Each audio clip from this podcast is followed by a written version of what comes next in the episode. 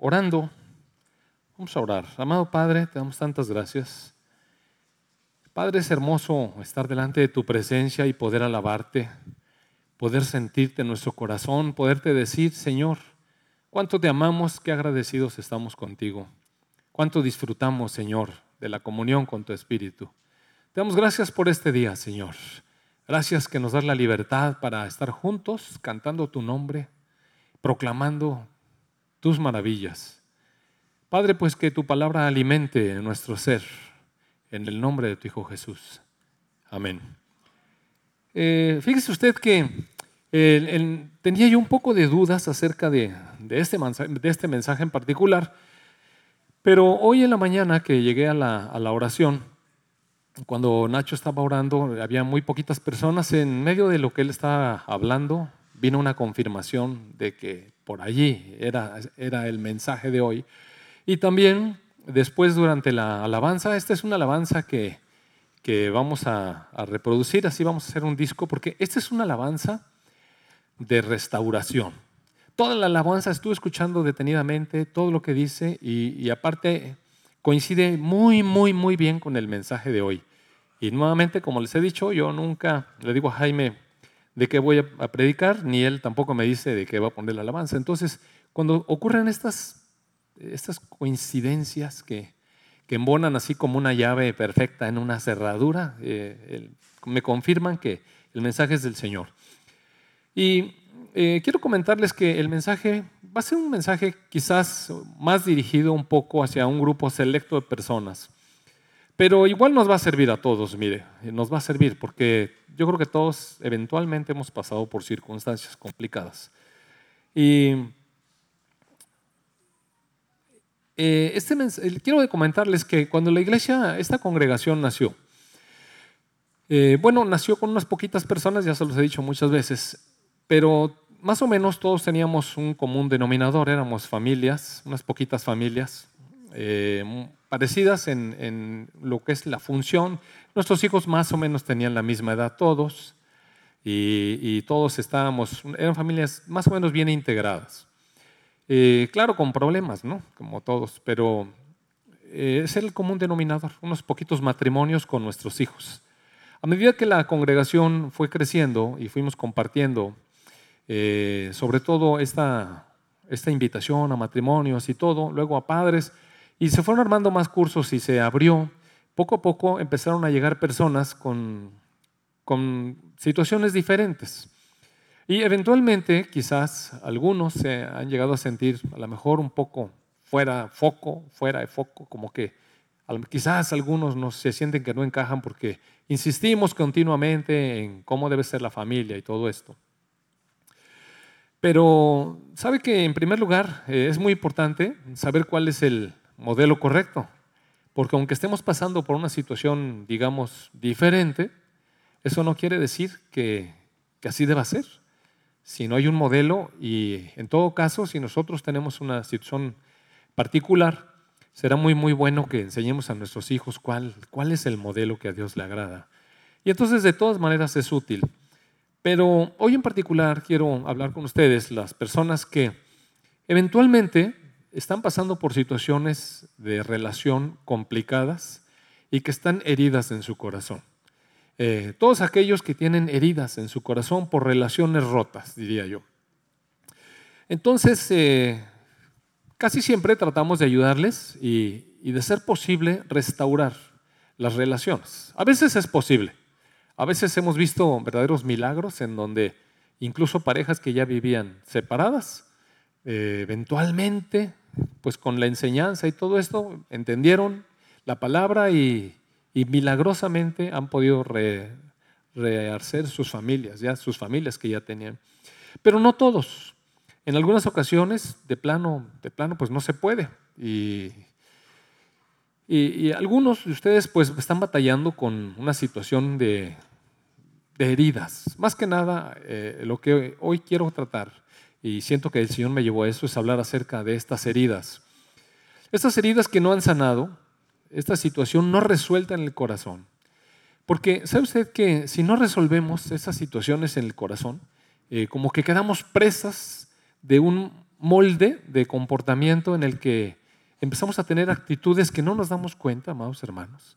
No nos damos cuenta de ese molde de actitudes que tenemos que se va eh, transmitiendo como una enfermedad contagiosa hacia los que nos rodean así cerca. En todo caso, pues nuestra familia más cercana, nuestros hijos, nuestros padres, nuestro... Eh, pues no sé, eh, es decir, a veces la relación rota no es con, con el cónyuge, sino a lo mejor con un hijo, a lo mejor con un padre, yo no sé. Pero las relaciones cercanas, profundas, donde ha habido mucho amor, donde debería haber una relación de amor y de armonía, eventualmente se fracturan y nos dejan heridas. Y ustedes saben, bueno, hemos hablado del perdón, el Señor le puso a Alfredo Cantú hace unas semanas hablar del perdón y cómo el no perdonar, eh, cuando nos resistimos, realmente nos deja encarcelados y a disposición de verdugos que, nos lastiman. Y no es otra cosa más que la amargura que va creciendo en un corazón que no se ha rendido a perdonar.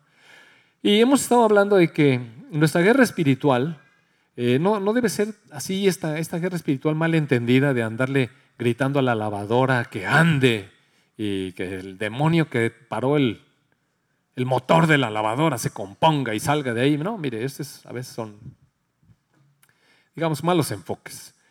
La guerra espiritual en realidad está dirigida contra los hijos de Dios y estábamos viendo cómo el enemigo anda rugiente y buscando a quien, a quien devorar, a quien lastimar. Y este tipo de heridas no resueltas, este tipo de situaciones no resueltas en el corazón, nos hacen tremendo daño, mire. Y obviamente también a los que amamos. Entonces, no voy a pedirle para nada que levante las manos, ni mucho menos. Cada quien sabe lo que está viviendo, cada quien sabe cómo está su situación con alguien muy cercano y cómo ha estado lastimado quiero entrar con esta lectura, a la que a lo mejor vuelvo al final y,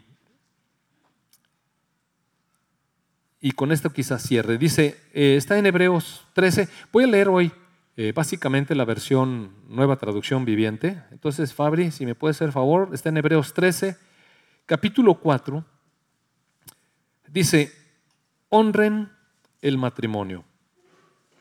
Y los casados manténganse fieles el uno al otro.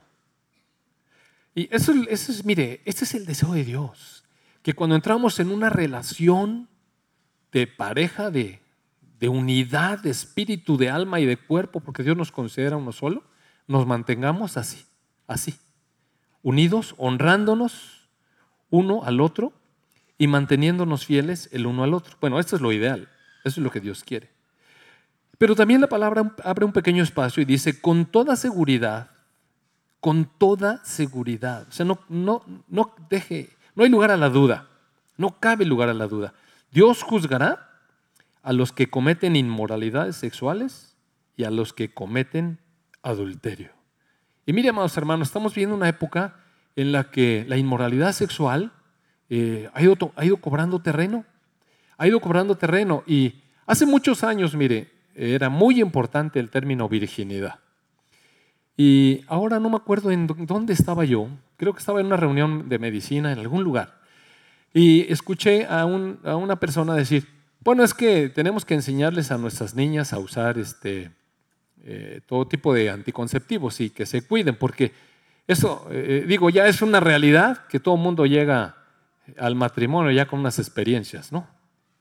Y mire, el mundo lo, lo ha aceptado. El mundo ya lo asimiló y eso es lo menos, más cosas que hay. Usted sabe todo lo que es la perversión sexual que, que, se, ha, que se ha extendido y, y que se exige que lo aceptemos todos. Ahora todos tenemos que aceptar todo. Por ahí alguien me dijo que ahora un grupo de, de, pedófilos, estas personas que les gusta tener relaciones con los niños y con las niñas chiquitos, son adultos viejotes y que les gusta abusar de las niñas y de los niños que, es una orientación sexual que ellos escogieron. Y ahora van a empezar con ese rollito de que ahora pues, ellos escogieron eso, es su orientación, imagínense. ¿Por qué no vamos a respetar su orientación? No, pues entonces también el que eligió matar a su padre y a su madre, pues es que tomó su decisión y, y él no quería eso ahí estorboso, ¿no? Y ya vamos a tener que aceptar todo entonces. El problema de, de ir aceptando un pecado es que es más fácil aceptar otro y luego otro y luego otro. Entonces la palabra es el fiel, mire. La palabra es el fiel. E, es de donde parte eh, todo lo que es correcto y lo que no es correcto. Y la palabra dice que con toda seguridad, que con certeza Dios juzgará a los que cometen inmoralidades sexuales y a los que cometen adulterio. Es decir, la, eh, la eh, eh, fornicación, que es el tener relaciones sexuales antes de tener un matrimonio. Mire, la palabra le llama fornicación y pecado. Ahora le dice, no, pues es que estamos explorando, estamos conociéndonos y no sé qué, y nuestros jóvenes pueden sacar cualquier cantidad de rollos. Pero a Dios no le agrada. Y Dios dice, y eso yo lo voy a juzgar. Así dice. Y uno dice, no, no pasa nada. Mire, yo le quiero decir, van a pasar unos años y un día nos cae el juicio de Dios y luego nos arrepentimos. Luego, o reaccionamos mal y empezamos a preguntarle a Dios que por qué a nosotros. Pues si viéramos la película completa, eh, con un filtro de la santidad de Dios, veríamos por qué nos pasan esas cosas. Y no muchas otras que deberíamos de pagar. La verdad es que la misericordia de Dios se extiende sobre nosotros, que hemos sido pecadores siempre. La rebeldía ha estado en nuestro corazón desde pequeñísimos. Entonces, eh, la palabra dice que Dios juzgará a los que cometen inmoralidades sexuales, entiéndase, fornicación, y a los que cometen adulterio. Y mire, este es el Nuevo Testamento, ¿eh? Es, Cristo ya vino y ya perdonó los pecados. Pero este es el Nuevo Testamento y de todas maneras Dios no le gusta que estemos haciendo eso. Y nos lo advierte con certeza. Entonces cuando de pronto eh, tenemos una relación de matrimonio, de relación de pareja, y nos pusieron el cuerno, o pusimos el cuerno, y oiga, es una herida tremenda, mire, es como pocas cosas hiere eso a una persona. De hecho, hay un pasaje en el, libro de Oseas, si ustedes recuerdan, eh, Dios considera la idolatría del pueblo de Israel, que se estén levantando dioses falsos, lo considera como un adulterio espiritual. Y Dios dice, Dios dice que es una traición, como adulterio contra Él, tener ídolos en el corazón. Entonces, eh, para Él lo toma muy serio. Y, y, esta comparación con el adulterio eh, es porque Dios sabe lo que lo que sufre una persona que ha tenido un engaño es una traición profunda, fuerte, porque uno se entregó en confianza. Uno se hace vulnerable y, se entrega a esa persona. Y de pronto este acto eh, lesiona. Y sí lesiona, amados hermanos. Y Dios sabe. Entonces dice Dios que Él se compromete a pagar con justicia a quien se comporta así. En el verso 5 dice, no amen el dinero, estén contentos con lo que tienen. Y yo creo que esta frase entra aquí muy bien, por razón de lo que vamos a ver más adelante, que eh, para nosotros como cristianos, esta cuestión de la idolatría, eh, basada en, figuras, creo que muchos ya la superamos. Ya, ya superamos esta cuestión, este engaño, esta esta cosa que no lográbamos ver antes. Pero a veces los ídolos se mueven de ese tipo de cosas visibles a cosas menos visibles. Mire, el enemigo es, es inteligente, es sutil, es sagaz. Y entonces levanta en nuestro corazón nuevos ídolos. Y uno de los grandes ídolos es el amor al dinero. Es, es la riqueza. Y, y cuando nos enamora de eso, ya tenemos otro ídolo. Porque ponemos nuestra confianza en eso. Y sí la ponemos, amados hermanos. Cuando no tenemos dinero, ahí nos andamos mordiendo las uñas. Pero si uno de alguna manera, no sé, tiene una herencia o, se saca la lotería o yo qué sé, pero siente que ha podido hacer un, un fondo económico, empieza a confiar en eso. Y empieza a decir, ah, bueno, ya, ya no está la cosa. Y mire, amado hermano, eso es un ídolo. No podemos confiar en las riquezas. El dinero tiene su lugar y sí es importante. Y hay que trabajar y hay que ganarlo para poder comer. O sea, sí es importante. Pero una cosa es eso y otra cosa es amarlo. Y la palabra nos dice, no ames. Es como un amante. No ames el dinero. Estén contentos con, los que, con lo que tienen Pues Dios ha dicho, nunca te fallaré, jamás te abandonaré. Así que podemos decir con toda confianza, el Señor es quien me ayuda, por eso no tendré miedo. ¿Qué me puede hacer? ¿Qué me puede hacer un simple mortal? Y aquí va nuevamente a veces la participación de nuestra pareja. Mire, eventualmente, eh, la semana pasada estábamos viendo que eh, una de las cosas que más nos hacen daño es el engaño que el diablo hace del orgullo. Y yo los invité a que eventualmente nos pusiéramos en disposición de escuchar a nuestra pareja y escuchar. Y los hombres, que a veces somos bien cerrados, nos sentáramos delante de nuestra esposa y le diéramos la oportunidad de hablar y que nos evaluara, que nos calificara. A ver, ponme una calificación. ¿Qué tal esposo soy? Y les dije, de repente les van a poner un 6. A lo mejor por ahí hubo unos reprobados. Y la mujer también le puede decir al esposo, como esposa, ¿qué calificación me darías? Y el otro le califica. ¿Y, por qué? Y si uno escucha, si uno escucha a su cónyuge, va a ver que tiene razón, aunque nuestra perspectiva sea diferente. Y también los invité a que lo hicieran con sus hijos, recuerda. Y le dije, ahí sí espérese, un profesor duro, mira. Y vienen las calificaciones duras. ¿Sabe que en esta semana vi a una persona que viene a la iglesia y decidió hacer el ejercicio con sus hijos? Y me dijo, qué interesante fue. Qué interesante fue poder escuchar a mis hijos a que me dijeran cómo me veían con papá. Le digo, ¿cómo le fue con las calificaciones? De la patada, oiga. Porque nosotros vamos como papás haciendo nuestro mejor esfuerzo y, con la mejor intención, pero sabe que la vamos regando como quiera. Y el educando, el hijo, de repente nos ve como no el mejor papá. Y hasta que son grandes y se casan y de repente tienen por ahí un hijo y todo, entonces empiezan aquellas cartas de, papá, no te había valorado, y esto está re difícil, ¿verdad? Pero bueno, entonces se necesitaba humillarse, porque ¿cómo se lucha contra el orgullo? Humillándose, amados hermanos. Y ponerse en una silla y decirle al cónyuge, dime, ¿qué calificación me das? Mire, se necesita valor y se necesita humildad para escuchar y para atender. Porque si uno se empieza a defender, ah, no es que eso que tú me dices, no, pues eso no sirve, mire. O eso no sirve. Pero hay otras formas de orgullo que están medias escondidas y a veces no las alcanzamos a ver bien. Y con todo respeto y, con, con mucho cuidado voy a decir lo siguiente.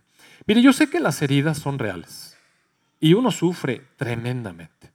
Y cuando un cónyuge ha lastimado a su cónyuge con un, con un derrapón de estos, y mire, a veces no se necesita que lo cachen a uno ahí infraganti en una recámara con alguien. Pero a veces, a veces hemos, hemos encontrado que en el teléfono de nuestro cónyuge de repente aparece una plática con alguien que porque era su ex compañero de la primaria y que no sé qué. Por eso, por eso, pues ya la primaria ya pasó, ¿no? Y, y, eventualmente la platiquita ya no está tan... Y uno empieza a justificarse de no sé qué tantas maneras, pero la verdad es que es una plática que hiere a nuestro compañero. Y eventualmente la escritura del Nuevo Testamento, el Señor Jesucristo dijo, ustedes oyeron que el que cometa adulterio así, pues yo les digo que el que se fija en otra mujer y la desea en su corazón cometió adulterio, aunque no haya habido nada de evidencia, ni cámara escondida, ni ya te encontré. Mire, amado hermano, cada quien sabemos el moral que andamos cargando. Y sabemos que la palabra del Señor, mire, penetra como, como un cuchillo de doble filo y separa las intenciones del alma y del espíritu. Y eventualmente la palabra revela nuestra condición y sabemos cuando se nos fue el ojo. Todos, sí sabemos. Y eso a veces no pasó nada, mire, pero lastimó a nuestro cónyuge. Y sí estamos heridos de verdad. Claro, hay heridas más graves. Pero la cuestión está en que cuando tenemos una situación como esta, una situación como esta, y estamos lastimados, necesitamos resolverlo, mire. Si el cónyuge todavía está ahí y se puede arreglar, qué bueno será. Si ya no está y no se puede arreglar, usted lo necesita arreglar en su corazón. Porque si no queda sano, si no está sano, va a caminar con esa pus contaminante. Y, lo peor de todo es que va a lastimar a su familia y feo. Entonces, eh, a veces cuando escuchamos que estas invitaciones a perdonar y no sé qué, cuando conocemos al Señor Jesucristo, muchos de los que llegamos heridos y conocemos a Jesucristo, sentimos su perdón, su amor y eso nos libera. Ya escuchar la palabra y sentir el amor del Señor Jesucristo, cómo nos perdona y cómo nos sana y quedamos completamente libres. Algunos así, así nos pasó. Es más difícil cuando estamos en el camino del Señor y el cónyuge nos traiciona. Oiga, está más difícil. Se supone que estamos en la luz. Y eso hiere profundamente. Pero, ¿sabe que de todas maneras necesitamos sanar? Y a veces viene la palabra y ya la conocemos y ya no sanamos. Ya no, ¿Y sabe por qué no sanamos? Porque hay escondido algo que, se hace resistente. Y es que le dice uno a la persona que nos está animando a perdonar, a liberarnos de esa cosa. Eh, mire, perdonar no significa que uno tenga que volver a vivir con esa persona. ¿eh? Perdonar no significa que Él puede pasar y hacernos eh, un tapete sucio y limpiarse nuestra cara. No, eso no significa perdonar. Perdonar significa soltar la ofensa. Y nadie le va a obligar a tener que volver con ese cónyuge si usted no quiere. Pues por eso existe la libertad. Pero sí es muy importante sanarlo aquí adentro. Eso sí es muy importante. Y no nos va a servir de nada escondernos bajo una, una fingida humildad, mire. Una fingida humildad. Y no lo quiero decir como, amado hermano, por favor, no lo quiero decir como una ofensa, mire, sino como un engatusamiento que utiliza el enemigo para engañarnos. Porque a veces tenemos una falsa humildad. Y decimos, no, es que esto fue demasiado, tú no lo alcanzas a comprender. Mi dolor es demasiado grande. Por eso a lo mejor yo no lo comprendo. Pero sí le quiero decir algo, mire, nada es más grande que nuestro Dios. Y cuando uno se resiste a que Dios lo sane, ¿sabe qué realmente está uno diciendo? En realidad lo que está diciendo, tú Dios eres insuficiente, ni tú. Y eso, amados hermanos, es orgullo, mire. Cuando una persona se resiste a sanar sus heridas, o que le dijeron no sé qué. En realidad, le empieza uno a hablar de Dios y si no acepta ese ofrecimiento de Dios para sanar, entonces Dios se le hace chico. ¿Y sabe qué? Convierte a Dios en un ídolo. Porque los ídolos realmente es la reducción de Dios. Entonces, eh, considérelo. No piense que su herida es más grande que Dios. No, no. Y, miren, yo he pasado algunas, algunas lastimaduras, sí, sí, las he pasado. Entonces, claro, a lo mejor no son como las suyas, a lo mejor no son como las suyas. Usted me dirá, a ver, ¿tu esposa te puso el cuerno? Pues no, nunca me puso el cuerno, gracias a Dios, que yo sepa. ¿No? Pero, eh, digo, no lo sé, no, eso no lo he sufrido yo. Pero sí he sufrido traiciones, mire. Sí he sufrido de amigos que me han clavado un hacha en la espalda, oiga. De personas a las que le he entregado mi amistad, le he dado consulta gratis, le he visto a sus hijos, los he amado, los he albergado en mi casa, les he ayudado económicamente, ¿eh? y de pronto, cuando tuvieron oportunidad, mire, me clavaron un cuchillo en la espalda, pero, pero de verdad. Como dice el salmo aquel, no, no, no lloro porque, porque mi enemigo me haya dañado, sino mi amigo mi íntimo, el que comía conmigo en mi mesa. Esos que entierran un cuchillo por la espalda aprovechándose que conocen nuestra situación, que se han mostrado amigos con, eh, con una careta, pero en realidad son bien traicioneros. Entonces sí, sí he sufrido eso. Y sí sé cómo se sana. La única manera de sanar es con Dios. Es con Dios. Mire, le voy a leer un pasaje. Está un poquitín, un poquitín largo, pero a lo mejor si no se lo leo, pues usted nunca lo va a leer. Entonces mejor se lo leo yo. Al fin que ya está aquí, ¿no? Está en el capítulo 40 del libro de Isaías. Mire, el profeta Isaías es quizás el profeta que, que tiene una revelación más profunda de lo que es la venida, la presencia de nuestro Señor Jesucristo, cuando vino como redentor y cuando va a venir como en su segunda visita a nosotros como el Salvador pleno. Y entonces, eh, eh, cuando empieza el pasaje, dijo el capítulo 40, en el verso 1, pues en realidad es la continuación del capítulo 39. Y para que usted sepa, nada más le voy a dar el contexto, en el capítulo 39 están contando la historia de un rey de Israel que estaba, pues obviamente era el rey, entonces tenía todas las cosas a su disposición. Entonces vino a visitarlo unos, unos enviados de Babilonia, obviamente los mandó el rey de Babilonia, que era muchísimo más grande. Y entonces este, por presumir, le empezó a enseñar todos los tesoros que tenía, muchos tesoros que tenía, y que no eran de él en realidad. Él los había heredado de los reyes anteriores y de los reyes anteriores, y todo esto se juntó, todas estas cosas se juntaron como el tesoro del templo, el cual concibió David en su corazón y que levantó su hijo Salomón, y que todo el pueblo había dado enormidades de dinero, de oro, de plata, de bronce, habían comprado todo de cedro, todo era maravilloso.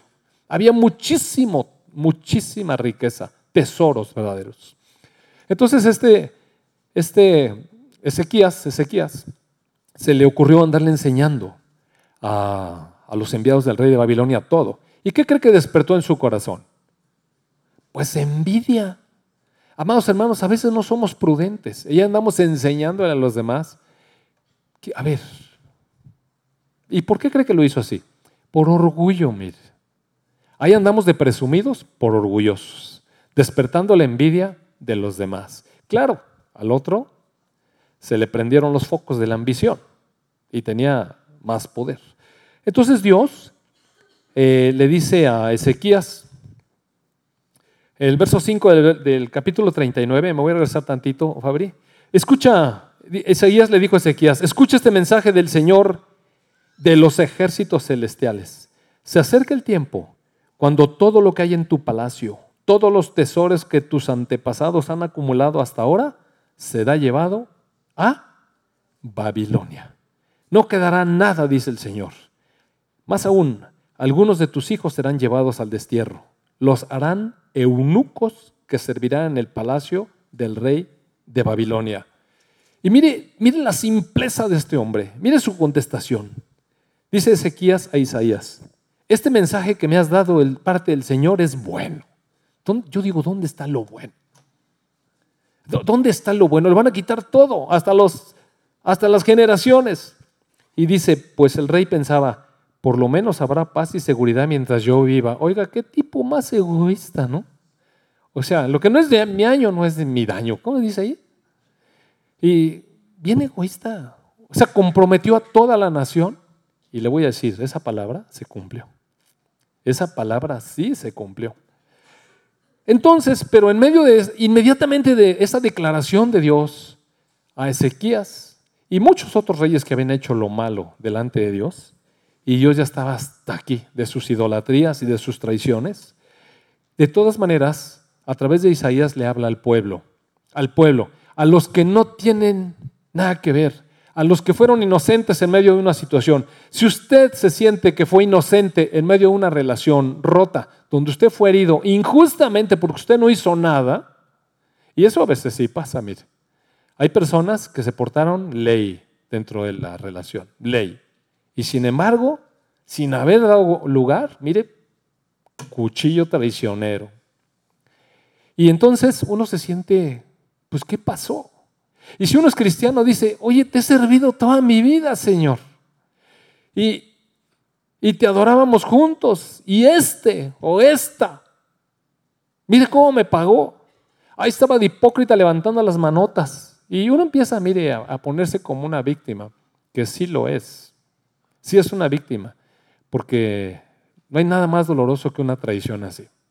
Y sí es una víctima, pero mire la palabra del Señor para, para los que salen, digamos, afectados, quizás si podríamos decirle injustamente. Consuelen, consuelen a mi pueblo, dice su Dios. Hablen con ternura a Jerusalén y díganle que se acabaron sus días tristes y que sus pecados están perdonados. Oiga, una palabra hermosa, mire. Y uno a veces como víctima dice, pero ¿cuáles pecados? Amados hermanos, amados hermanos, mire, de alguna manera, siempre que una relación se afecta, aunque tengamos muy poquita, muy poquita culpabilidad, muy poquita culpabilidad, algo tenemos. Sí hemos pecado. Y a veces uno no se da cuenta. Mire, hay mujeres que, que le faltan el respeto a su esposo de continuo, de continuo, y desafían su autoridad, y lo minimizan, y, lo humillan. Ayer estaba yo viendo una, una pareja en el consultorio, y entonces ellos iban saliendo, el chiquillo se portó de la patada, oiga, un chamaco de esos que quieren ahorcar en lugar de, de, dar una receta. Y entre todos lo estábamos agarrando y no se dejaba revisar y pataleó, me agarró la barra y me la jaloneó. Y yo dije, ahorita verás, te voy a unas inyecciones. No, la verdad es que este, se portó realmente difícil el niño. Y entonces, bueno, ya yo afortunadamente los aguanto 20 minutos, mire. Y me quedo pensando, ¿cómo lo aguantan en su casa todo el día? Este, ¿no? y, pero bien consentido. Y entonces cuando iban para afuera, la señora lo traía aquí y dice, ay doctor, qué pena, es que este niño es como su papá. O sea, aquel comentario, mire. ¿O sabe cómo? Y, el viejo empezó, eh, eh, eh, pues, oh, ¿qué, me decía, no? Pero, ¿para qué lo quemó así, pues?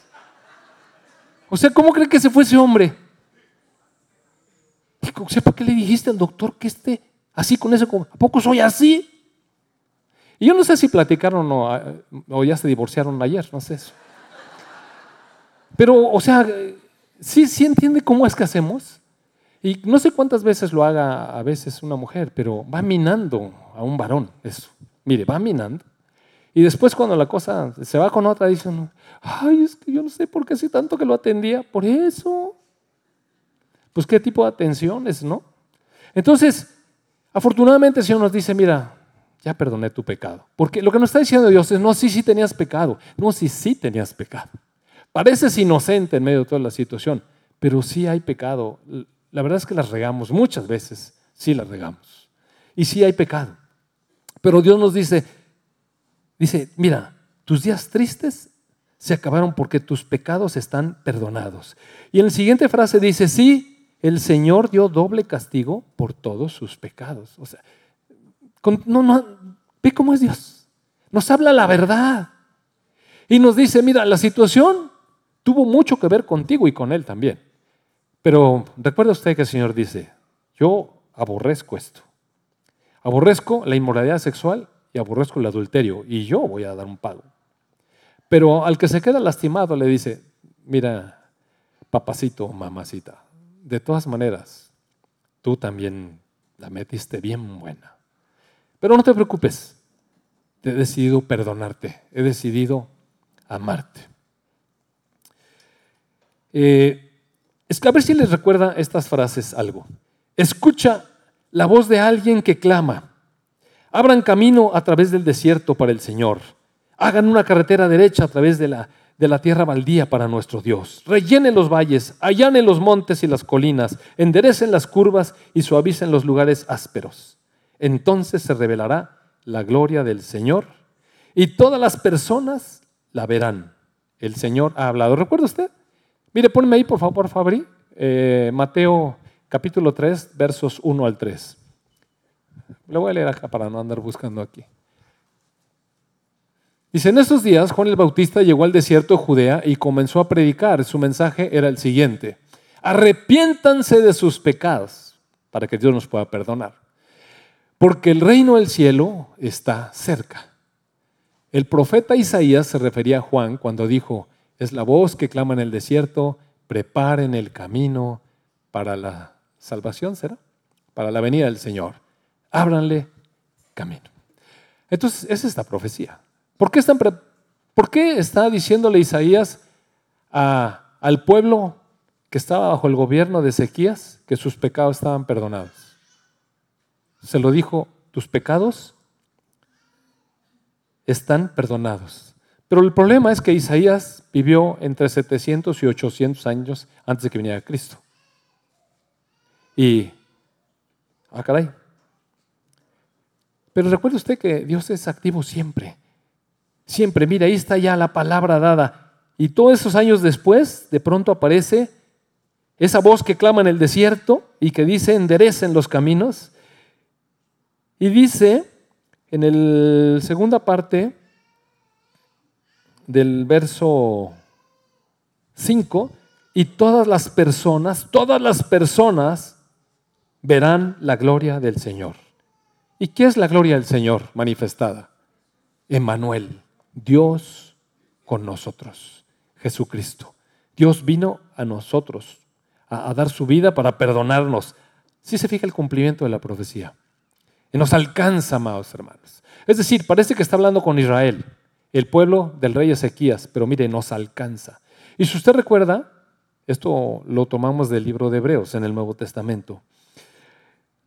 Dice una voz, una voz dijo, grita, le dijo al profeta. Y yo pregunté, ¿qué debo gritar? Estamos en el verso 6, ¿verdad, Fabri?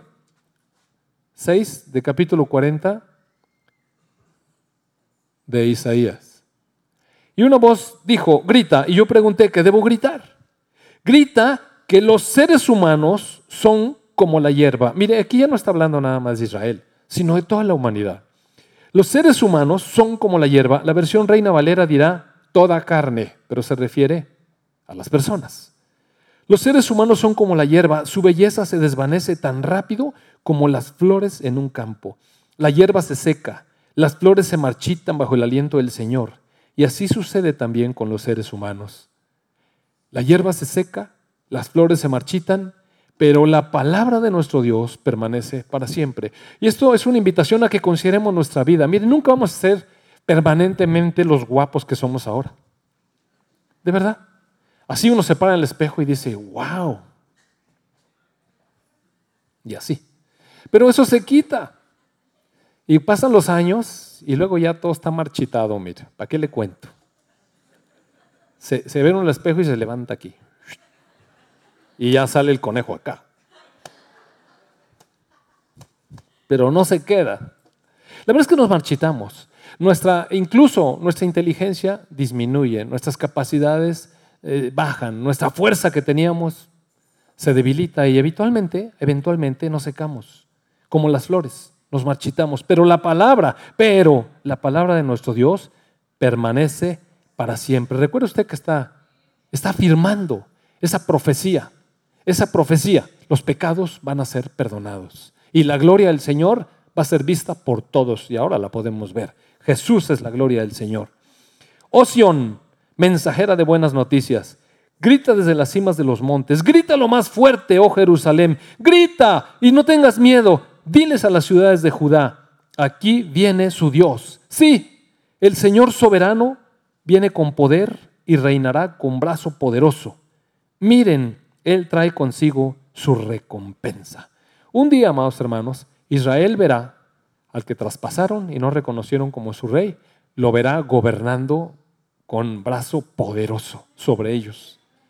Y entonces, si usted se fija, Isaías tiene una profecía que se va cumpliendo, así como montes y valles, en donde de lejos vemos una cadena montañosa, pero los picos van, van apareciendo uno primero, otro después, y mientras tanto, que llega ese momento, todos, tanto Israel como la iglesia, dice, alimentará su rebaño como un pastor. Y quiero decir, está incluido Israel y la iglesia, porque si usted recuerda, el Señor Jesucristo en una ocasión dijo que vino a sacar a las ovejas del redil, y eso estaba hablando de Israel. Dijo, pero tengo otras ovejas que no son de este redil y las alimentaré como un solo pastor y serán un solo rebaño. Entonces, la iglesia está aquí. Él es el pastor de la iglesia. Él es el pastor de Israel. Y Él es el pastor de nosotros que nos llamó. Alimentará su rebaño como un pastor. Llevará en sus brazos los corderos y los mantendrá cerca de su corazón. Y hará con delicadeza a las ovejas con crías. Sí, mire, es verdad que hemos pecado. Es verdad que somos un tiempo y después vamos declinando y nos vamos a marchitar. Pero de todas maneras, nuestro Dios, como un pastor que conoce que, somos como corderitos, nos va a levantar en sus brazos, nos va a mantener cerca de su corazón, cuidándonos con delicadeza, como si fuéramos ovejas con crías. Y después dice, eh, digo, ¿cómo encaja todo esto con la persona herida? Mire, encaja así.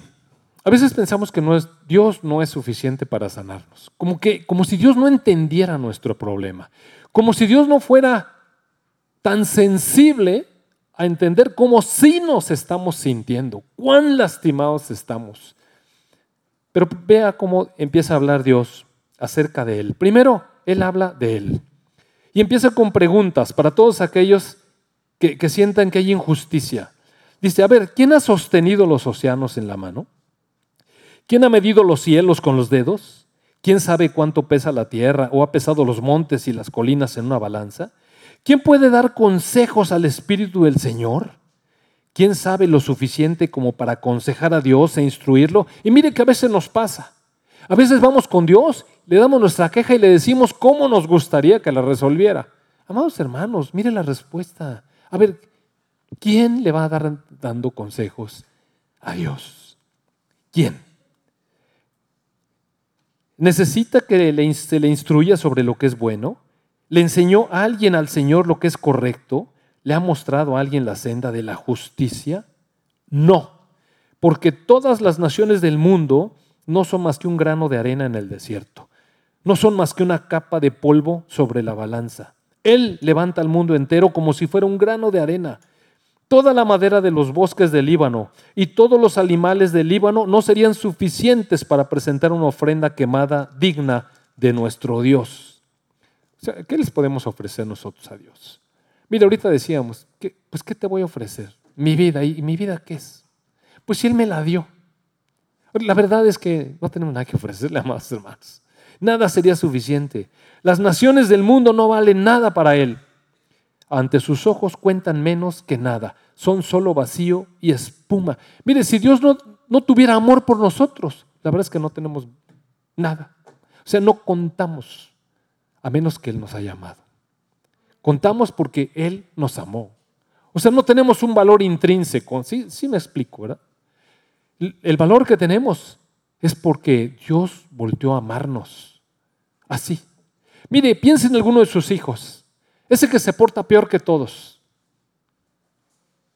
¿Qué, en qué es mejor su hijo que el, vecino, que el del vecino? En nada, excepto que usted lo ama. ¿Ya? En eso consiste el valor de su chifladísimo. El que usted lo ama y, está comprometido con él y hace cosas para ese. La diferencia está en que el amor de Dios es perfecto y el de nosotros es imperfecto y lo seguimos echando a perder. ¿Con quién podemos comparar a Dios? ¿Qué imagen se puede encontrar a que se le parezca? ¿Se le puede comparar con un ídolo formado en un molde revestido de oro y decorado con cadenas de plata? Y si la gente es demasiado pobre para eso, entonces escoge una madera que no se pudre y un artesano habilidoso y que le talle una imagen que no se caiga. Mire, ese, e, e, ese es el asunto, que poner una, una imagen que represente a Dios en realidad es una reducción de Dios. Y, Dios dice, ¿qué, ¿qué es eso? ¿Acaso me va a contener eso? ¿Acaso no han oído? ¿No entienden? ¿Están sordos de las palabras de Dios? Las palabras que habló antes de que existiera el mundo. ¿Son tan ignorantes? Dios se sienta sobre el círculo de la tierra. La gente que hay abajo le parecen saltamontes. Él despliega los cielos como una cortina y hace con ellos su carpa. Mire, piense. Los cielos, eso que no alcanzamos a ver. Eso que no alcanzamos a, a veces a comprender. ¿Sabe usted que la luz, la luz corre a 300 mil kilómetros por segundo? Y si, nada más para, para tener una dimensión, cuando la luz sale del sol y nosotros la vemos aquí, pasaron ocho minutos. O sea, se emitió la luz del sol y nosotros la vemos ocho minutos después. Esa es la cantidad de kilómetros de distancia que tiene. Pues sí, pero cuando vemos otra galaxia se mide en años luz. Es decir, han pasado años en que la luz salió de allá y la podemos ver ahora. Y se estaban regordeando los científicos porque encontraron la galaxia más lejana. Hace 13 mil millones de años que salió la luz de allá y la vamos a ver apenas ahora. 13 mil millones de años. Es la extensión que tuvo que recorrer eso. Es lo más lejano que hemos podido ver con esos eh, telescopios Hubble. Pero amados hermanos, la escritura dice ¿Qué no sabes que Dios lo recorre como una cortina?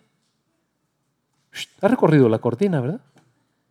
De Perdis le ha dicho a su esposo, corre la cortina. Y él juzga, mire, hace con ellos su carpa, es decir, Dios hace lo que Él quiere con el universo. Él juzga a los poderosos del mundo y los reduce a nada. Mire cuando se levanta uno de estos dictadores y que Dios lo puede aplastar cuando Él quiera, amados hermanos. Él hace lo que Él quiere. Apenas comienzan estos poderosos del mundo y recién están echando raíces cuando Él sopla sobre ellos y los marchita. Hace que sean llevados como el viento se lleva la paja. ¿Con quién me compararán? Recuerda que está hablando Dios. ¿Con quién me compararán? ¿Quién es igual a mí? Pregunta el santo. Levanten la mirada a los cielos. ¿Quién creó todas las estrellas? Él las hace salir como un ejército una tras otra y llama a cada una por su nombre. A causa de su gran poder y su incomparable fuerza, no se pierde ni una de ellas. Está trazado su rumbo. Y entonces ahora ya empieza a hablar con su nación. Oh Jacob, ¿cómo puedes decir? Y mire, yo sé que está hablando con Jacob, pero recuerde usted que el Señor está hablando que Él va a ser el pastor de cada oveja. Y nosotros somos las ovejas de ese otro redil que hemos sido insertadas. Esta era una palabra profética, pero nosotros estamos viviendo esa profecía cumplida. Y dos mil años después, es el Señor Jesucristo que nos ha tomado como el pastor. Y fuimos llamados como las ovejas del otro redil. Y ahora Él es nuestro pastor. Entonces escuche, ¿cómo puedes decir que el Señor no oye, y digo, no ve tus dificultades? Piensa en esta frase, amado hermano.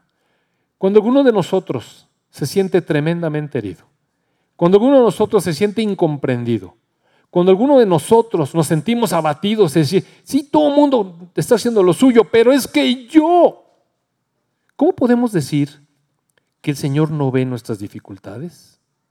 ¿Cómo puedes decir que Dios no toma en cuenta tus derechos? Es que no es justo. ¿Se le ha salido alguna vez? ¿Se le, ha salido ¿Se le ha salido de la boca? No es justo. ¿Es justo qué? ¿Qué cosa no es justo?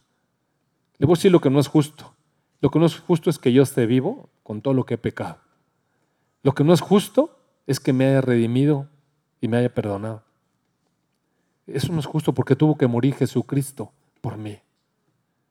Y esa es la injusticia del mundo, mire. Pero esa es la justicia de Dios. Así es que si vamos a hablar de justicia, amados hermanos, no es justo. ¿Acaso nunca han oído, nunca han entendido? El Señor es el Dios eterno, el creador de toda la tierra. Él nunca se debilita ni se cansa. Nadie puede medir la profundidad de su entendimiento. Y entonces empieza a decirnos lo que Dios está dispuesto a hacer. Él da poder a los indefensos. Usted piensa que en medio de la situación que vivió, usted era el indefenso, bueno, Dios está dispuesto a fortalecerle. Él fortalece a los débiles. Si usted siente que usted fue tratado con injusticia y, y que se aprovecharon de su debilidad, está Dios para darle poder y fortaleza. Y después Él le dice, hasta los jóvenes se debilitan y se cansan, los hombres jóvenes caen exhaustos. O sea, no podemos confiar en nuestra fuerza. En cambio, quienes confían en el Señor encontrarán nuevas fuerzas. Volarán alto como con águilas de águila. Correrán y no se cansarán. Caminarán y no desmayarán. ¿Por qué? ¿Por qué? ¿Porque comemos bien? ¿Porque nos hemos hecho la meditación y la concentración mental? No, mire, es sencillo. Porque confiamos en el Señor. Porque hemos confiado en el Señor. Me voy a pasar al capítulo 41, Fabri, verso 9. Bueno, desde el 8. Pero en cuanto a ti, Israel, mi siervo, Jacob, a quien he escogido, y uno puede seguir diciendo, bueno, sí, pero eso es para Israel. Dice Jacob, descendiente de mi amigo Abraham. Y la escritura del libro Romanos nos dice que los verdaderos judíos son aquellos que comparten la fe de Abraham que son justificados por la fe, que son hijos de Dios por medio de la fe. Entonces estamos allí. Te he llamado, mire, mire lo que Dios le dice a cada uno de nosotros. Te he llamado desde los confines de la tierra, diciéndote, eres mi siervo, pues te he escogido y no te desecharé. No tengas miedo, porque yo estoy contigo. No te desalientes, porque, ¿por qué? ¿Porque tú vales mucho? No, porque yo soy tu Dios. Mire, el aliento no consiste en sentirnos mejor, sino en darnos cuenta quién está con nosotros. Nuestro aliento viene de que Él es nuestro Dios, de que Él nos escogió, de que Él no nos va a desechar y que no debemos de temer, porque Él es nuestro Dios, porque Él es el que nos da fuerzas y nos ayuda. Él es el que nos sostiene con su mano derecha victoriosa. Por eso, amados hermanos, podemos salir adelante de nuestras heridas. Podemos sanar nuestros corazones. En el verso 13 dice, pues yo te sostengo de tu mano derecha. Yo, el Señor tu Dios y te digo, no tengas miedo, estoy aquí para ayudarte. Aunque seas un humilde gusano, a lo mejor nos sentimos así a veces. Yo soy no sé qué, todo el mundo me pisa. Bueno, aunque seas eso. De todas maneras, Dios dice, yo soy tu Dios y estoy aquí para ayudarte. Aunque te sientas así, gusano, no tengas miedo, porque yo te ayudaré. Yo soy el Señor, tu redentor, el Santo de Israel. En el capítulo 42, me gustaría leerles todo el 41 y todo el 42 y todo el 43 y todo el libro de Isaías, pero no tengo tiempo ahorita. Entonces le voy a leer el capítulo 42, verso 1. Miren, miren a mi siervo al que yo fortalezco. Y aquí el Señor nos invita, mire, acuérdense, está hablando de Isaías, 700 años antes de que el Señor Jesús viniera pero empieza a profetizar. Este perdón de pecados, este pastor que nos lleva así, profetizado 700 años antes de que aparezca. Y el Señor le dice a su pueblo, de manera profética, levanta los ojos y ve. ¿A qué? Ve a mi siervo al que yo fortalezco. Él es mi elegido, quien me complace. He puesto mi espíritu sobre él. Él hará justicia a las naciones. No gritará ni levantará su voz en público, ni aplastará la caña débil, ni apagará la vela que titila. ¿Le acuerda usted también? Eso está ahí en Mateo junto con ese otro pasaje. Le hará justicia a todos los agraviados. Oiga, amados hermanos, mire, dan ganas de llorar. Saber que Dios pelea mis batallas cuando soy agraviado. Yo no tengo nada que defenderme, Dios lo ve. Dios lo ve y Él está conmigo y me está diciendo, me está diciendo que Él va a hacer justicia y no vacilará ni se desalentará. En el verso 5 dice, Dios el Señor creó los cielos y los extendió. Creó la tierra y todo lo que hay en ella. Y, y vuelve a insistir, ¿quién es Dios, amados hermanos? No el Dios pequeño, mire, no el Dios reducido, sino el Dios que hizo todas las cosas. Dice, Él, ese que hizo los cielos, los cielos, y los extendió. El que le prendió la mecha al Big Bang, recuerda. Y creó todo lo que hay en ella, en la tierra. Él es el que da aliento a cada uno y vida a todos los que caminan sobre la tierra. Está para cada uno de nosotros, como un papá que cuida a cada uno de sus hijos. En el capítulo 43, verso 1 dice, pero ahora, oh Jacob, escucha al Señor que te creó, que te creó. Amados, no nos hicimos solos. El Señor nos creó, el que nos formó. Y ese, ese Dios dice, no tengas miedo, porque he pagado tu rescate. Sangre, sangre costó nuestro rescate. Te he llamado por tu nombre. Eres mío.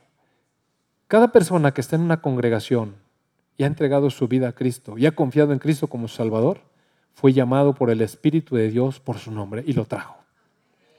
Amén.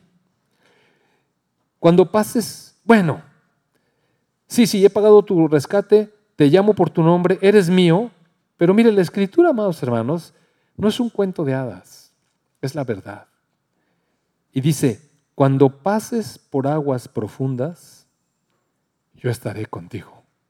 No dice, este es el cuento de hadas y vas a volar sobre las aguas. Dice, vas a pasar por aguas profundas, pero yo voy a estar allí. Voy a estar contigo. Cuando pases por ríos de dificultad, no te ahogarás. Cuando pases por el fuego de la opresión, no te quemarás. Las llamas no te consumirán. ¿Por qué? Pues yo soy el Señor tu Dios, el Santo de Israel, tu Salvador. Y esa es la verdad. Sí pasamos por dificultades, sí pasamos por situaciones que sentimos que nos ahogan, sí pasamos por problemas, por dolores y por muchas cosas, opresiones, pero Dios es un Dios libertador. Y Él nos lleva sobre su mano. En el verso 11 dice, yo, verso 11 del capítulo 43, yo, sí, yo soy el Señor y no hay otro Salvador. Primero predije tu rescate y después te salvé y lo proclamé ante el mundo. Mire, esta es una cosa muy interesante porque, ¿sabe que está hablando, está hablándole a Israel cuando le dijo, va a venir Babilonia y se van a llevar todas las cosas y se los van a llevar a ustedes de cautivos, pero les vengo a dar una palabra de consuelo. Dentro de 700 años los voy a rescatar. No, de verdad. Mire, parece chiste. Porque a veces cuando vamos nosotros con Dios en medio de nuestra situación que nos aflige, Señor, ¿cuándo vas a arreglar esto? Ah, no te preocupes, yo estoy contigo. 400 años y vengo. Y se nos hace muy largo. A lo mejor pasa toda nuestra vida y la situación se arregla cuando ya ni ganas tenemos de que se arregle. Pero amados hermanos, es que ese es el tiempo de tener comunión con Dios, mire. Ese es el tiempo de conocerle, de, fortalecernos en Él. Porque si lo que Dios hace es regalarnos nuestra paleta inmediatamente, mire, ¿sabe qué? No aprendemos nada. Uno de los chiquillos que estaba revisando ayer se estaba, no, no estaba cooperando. Entonces saqué una paleta y le dije, ¿la quieres? Y dijo, sí, acuéstate y si te portas bien te la doy. Y se acostó. Pero en lo que yo me volteé a sacar el estetoscopio, su papá se la abrió y se la dio. Y luego se portó re mal. ¿Ve? No sabemos amar, mire. No sabemos amar. ¿Qué le enseñó? No le enseñó nada. A portarse mal, que al cabo que todas maneras tiene premio. Y Dios no es así, amados hermanos. Dios quiere que lo conozcamos. Y sí, a veces nos da el pago por nuestros pecados, las consecuencias que llevamos. Pero en medio de todo eso, porque Dios es justo, en medio de todo eso Él está. Siempre está. En las tribulaciones está, en las dificultades está, en el dolor está, siempre está. Y si ponemos atención, podemos disfrutar de su presencia. Mire, si está pasando por esa situación de la patada, que yo sé que le está doliendo, y usted decide conocer a fondo a este Dios, va a disfrutar de su fortaleza, de su sanidad y de su liberación. Dice, ningún Dios extranjero jamás ha hecho eso. Fíjese, dice, primero predije tu rescate. O sea, Dios les dijo, te van a meter ahí, pero te voy a sacar. Y el rescate ocurrió 70 años después de que los metieron. Sí, sí, está agarrando la onda. Por eso la palabra es verdad, porque nos avisa desde antes todo. Tú eres testigo de que yo soy el único Dios, dice el Señor. Verso 13. Desde la eternidad y hasta la eternidad, yo soy Dios. No hay quien pueda arrebatar de mi mano. Nadie puede deshacer lo que he hecho. Amén. Podemos confiar en nuestro Dios. Vamos a pasar por dificultades, sí, amado hermano. Mire, yo no le voy a vender un evangelio mentiroso. Un evangelio de que ven a Cristo y se arregla todos tus líos. No, no, no es cierto. Eso no es cierto. Todos pasamos dificultades. Todos pasamos problemas. Los primeros cristianos que sirvieron al Señor de todo su corazón fueron mandados al circo. Se los comieron los leones, los quemaron vivos, los acusaron de lo que no hicieron, los lastimaron, los vejaron, los persiguieron. Tenían que andar escondidos. Mire, esto de tener esta reunión aquí en un lugar público es una bendición. Que podamos cantar las alabanzas y profesar afuera, soy cristiano, es una bendición. Los primeros cristianos tenían que andar haciendo un pescadito. Y ahí salió el pececito. Para identificarse. Porque si decían, mire, empezaba la persecución. ¿Cuándo fue el Evangelio que, que, que, nos iban a dar paleta? ¿Cuándo fue el Evangelio eso? Nunca fue el Evangelio eso. El Señor Jesucristo dijo, mi paz les dejo, mi paz les doy. Y mi paz no es como el mundo la da. No tengan miedo. En el mundo tendrán aflicción, pero yo vencí al mundo. Esa es, nuestra fortaleza, mire. Ese es nuestro ánimo. E, esa es realmente la realidad de nuestra vida. Tener una relación con el Señor Jesucristo nos permite pasar por las aguas sin ahogarnos, pasar por el fuego sin quemarnos y disfrutar su presencia ahí en medio de las circunstancias. Entonces, amado hermano, si usted está pasando una situación de estas trágica, porque sí es trágica, yo le animo que levante sus ojos y vea al Santo Israel, que vea al Señor Jesucristo que está con usted, fortaleciéndole. Es posible que su situación se arregle, sí es posible, pero no necesariamente tiene que ser así. Y si no es, usted puede seguir contando con el Señor Jesucristo. Y cuando un día usted haya resuelto en su corazón el asunto, quizás si Dios le da la oportunidad de reempezar. Pero sería un error, mire, sería un error tratar de empezar una nueva relación si no hemos aprendido a disfrutar de la comunión con el Señor Jesucristo y resolver en Él nuestras crisis. Únicamente vamos a llevar el lío a la otra nueva relación, fracasar y llevar toda esa cosa que no hemos resuelto a la siguiente relación. Amén. Amén. Mensaje medio pesadón, pero necesario. Eh, quisiera que cerráramos con una alabanza, que le decía yo que toda la alabanza de hoy se trató de esto. Y está con ganas, oiga. A ver dónde están esos guitarrazos y esas cosas, tamborazos. A ver, Lalo, quiero que.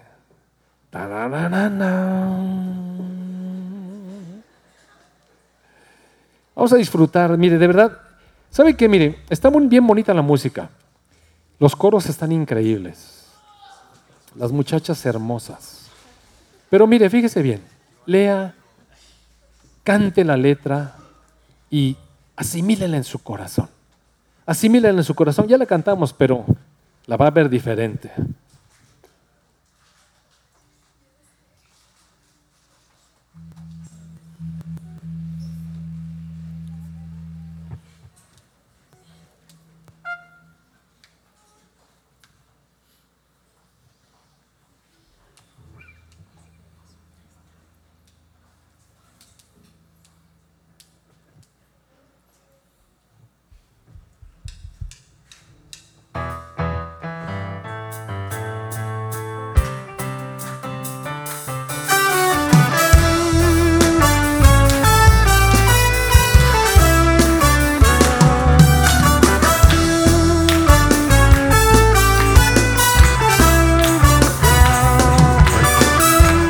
Mi